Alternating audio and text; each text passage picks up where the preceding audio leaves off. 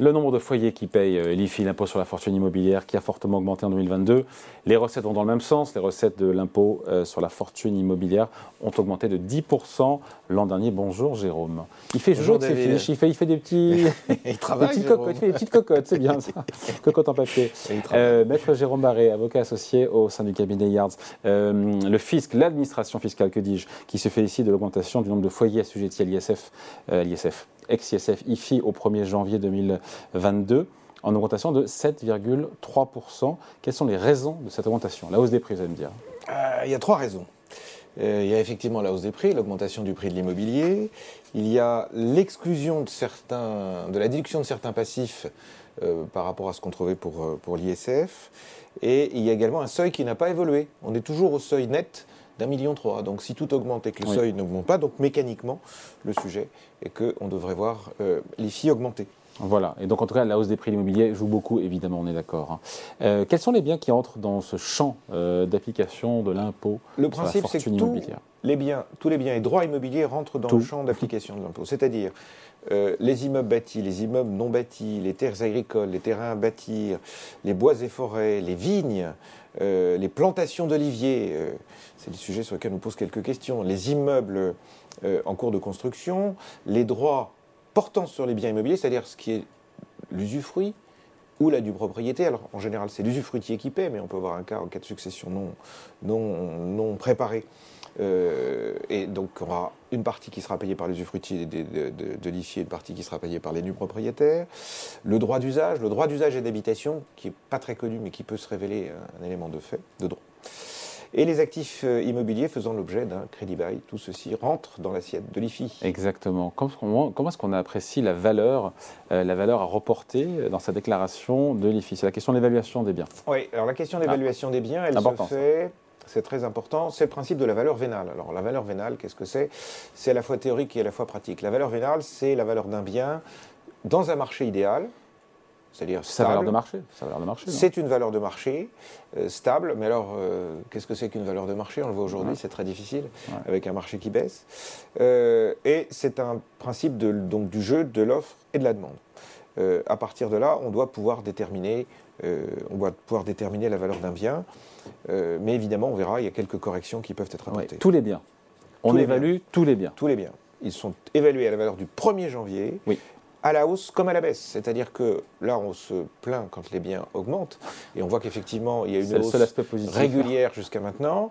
Donc le 1er janvier 2023 est peut-être un seuil intermédiaire, mais si les sujets que vous évoquiez euh, à l'aune de vos interviews euh, continuent d'évoluer, et si l'immobilier venait à baisser, l'année prochaine, on tiendra compte Oui. évidemment de la baisse. Euh, pour la résidence principale, on a un sujet particulier puisqu'on a un abattement de 30%. ouais, ça bouge pas. ça. Euh, si la, dé- la résidence principale est détenue au travers d'une société, notamment une société civile, soit parce qu'on a acheté la société civile, soit parce qu'on a cru astucieux d'y faire participer ses enfants, ce qui pose d'autres problèmes en matière de plus-value, eh bien, euh, on pourra quand même appliquer une décote, d'abord parce que le bien n'est pas détenu en direct, et on estime que quand ça n'est pas détenu en direct, ça n'est pas le même choix, ça n'est pas le même sujet, et puis on parlera éventuellement d'une décote d'illiquidité, c'est-à-dire que le bien n'est pas euh, aussi euh, liquide que ce que vous le souhaiteriez. Euh, également, il y a des sujets qui concernent les indivisions, puisque vous savez que les indivisions, c'est la tarte à la crème de toutes Oui. les successions. Oui. La, fra- la formule célèbre, vous le savez, du, du- du Code civil, c'est que tous euh, en a sa part, mais chacun en a sa part et tous montent en entier, mais nul n'est censé rester dans l'indivision. Mm. Et donc, la difficulté, c'est d'avoir une évaluation de cette indivision sur un bien qui est tiraillé par ceux qui veulent euh, financer les charges ou pas. Donc, on applique des décotes un bien hypothéqué qui est donné en garantie, donc qui n'a pas la même, euh, gérer la même souplesse, des biens qui sont loués, la location vient aliéner le bien, donc il n'a pas la même valeur. La Et donc, et localisation- donc, on peut appliquer une décote. Et on Donc, appliquera ça une sujet, décote. pardon. c'est- Oui, oui, c'est- on appliquera une décote.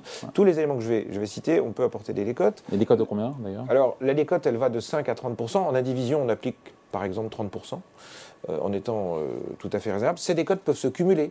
Vous avez un bien détenu au travers d'une société civile qui est détenu en indivision et qui, par exemple, aurait été nanti pour garantir la dette du grand-père euh, qui voulait acheter, je ne sais pas quoi, son lopin de terre.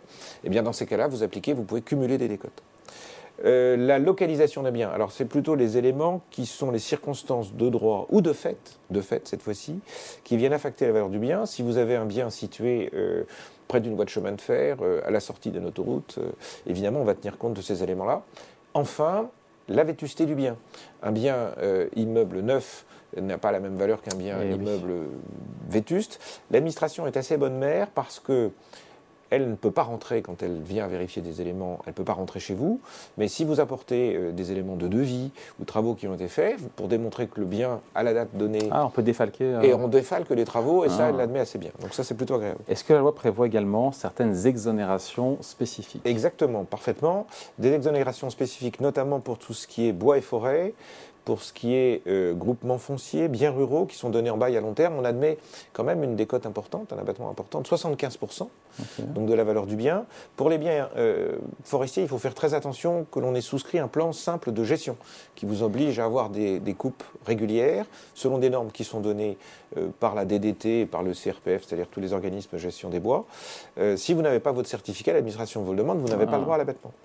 Vous avez également un abattement pour ce qui est part de GFA.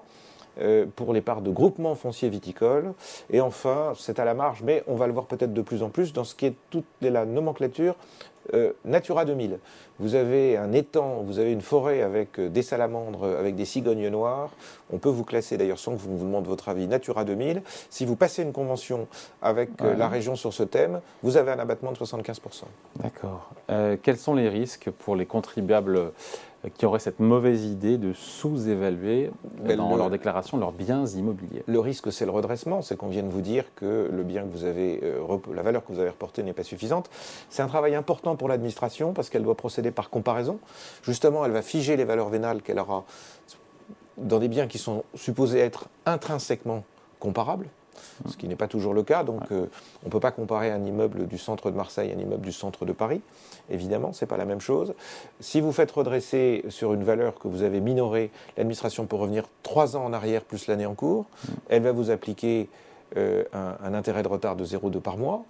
Euh, si vous n'avez pas reporter un bien, cette fois-ci c'est 6 ans plus l'année en cours, ou si bien également si les biens euh, que vous n'avez pas reportés ou que, qui figurent mais mal figurant, elle doit faire des recherches supplémentaires. Par exemple, quand vous avez une litanie de sociétés qui s'empilent au-dessus des autres, on va rechercher le bien immobilier.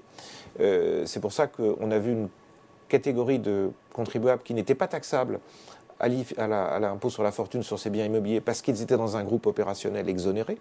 Mais comme on va chercher maintenant les biens jusqu'au bout, si les biens ne sont pas utiles à l'exercice de l'activité, ces biens vont être taxables. Et si l'administration doit faire des recherches, elle peut sous-entendre qu'elle vous appliquera le, délai de 6 ans. Donc mauvaise idée.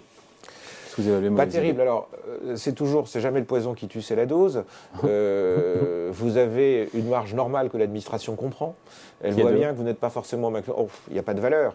Mais euh, si vous êtes à, entre 5 et, 10, 15%, 15% c'est déjà beaucoup, l'administration ne dira rien. Elle verra aussi si vous avez à un moment constaté que votre valeur était inférieure véritablement au marché, mais que vous avez fait des petits escaliers pour remonter d'une année sur l'autre. Ça, elle, elle, le voit. Elle voit si vous faites l'effort. Si en revanche vous restez collé à une valeur qui est totalement décorrélée du marché, elle ne va pas aimer du tout. Oui, on rappelle qu'on peut déduire évidemment euh, les dettes, toutes les dettes. Voilà. Alors, ce sont les dettes qui existent au 1er janvier, donc euh, pas les dettes euh, qu'on a déjà remboursées, c'est les dettes, on considère que la dette s'acquiert au fur et à mesure, mais le capital restant dû, lui, va être, euh, enfin, se rembourse au fur et à mesure, le capital restant dû va être, va être déductible.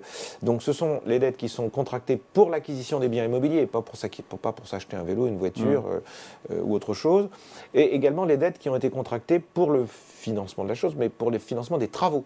C'est-à-dire que si vous avez entrepris des travaux, vous avez des, grosses réparations, des, travaux d'embellissement, à ce moment-là, on va considérer que ces passifs euh, vont rentrer dans le sujet. L'administration a dressé une liste de tout ça, donc ce sont les dépenses, d'acquisition des biens ou droits. Vous avez, par exemple, acheté un immeuble le 25 euh, décembre, mais vous n'avez pas encore payé l'agent immobilier, parce que donc là, vous allez pouvoir passer également la dette. En fait, l'IFI, c'est comme l'ISF, c'est un compte de bilan, alors que l'impôt sur le revenu, c'est un compte de résultat. Bon, juste euh, important, euh, pour réduire le montant de l'impôt dû si on veut alléger son impôt sur la fortune immobilière Qu'est-ce qu'on peut faire? C'est trop tard Non, non, on a, on a, encore du temps, c'est-à-dire jusqu'au dépôt de la déclaration. Vous vous souvenez que ça avait, ça avait été un, tollé à l'époque parce qu'on avait euh, estimé et déclaré que euh, c'était un soutien aux associations, notamment toutes les œuvres d'intérêt général.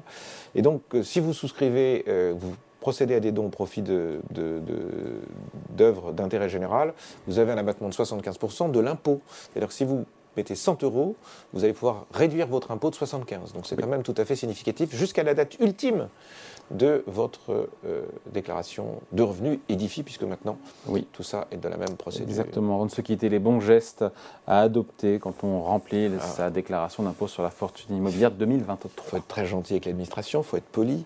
Non, on n'oublie pas d'actifs, même petits, ça c'est très mauvais on ne sous-évalue pas comme des bêtes, ça, ça ne sert à rien. On sait bien qu'il y a une marge, mais on n'est pas idiot.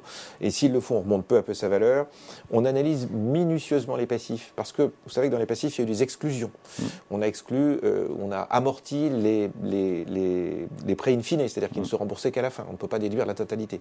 C'était pourtant une paix des braves, notamment pour les étrangers qui achetaient des biens euh, dans le sud de la France. Ensuite, on, on garde bien les justificatifs et surtout, on n'attend pas le dernier moment pour faire ça. Évidemment, ça tombe et oui. sens. Et à chaque fois, on le dit, mais à chaque fois, on le constate. Bon. En tout cas, le compte à rebours est lancé, ça y est. Hein. Déclaration donc, euh, et avant, avant combien 30 juin, c'est ça? Ah, vous avez, suivant les régions, vous avez du, du, du, premier, du premier, enfin, premier département jusqu'au 54, puis après du 55. Euh. Donc ça s'étale jusqu'au, jusqu'à la fin mai. Ne pas tarder, ne pas tarder. Merci beaucoup. Conseil signé Maître Jérôme Barré, avocat associé au sein du cabinet Yards. Merci Jérôme. Merci David.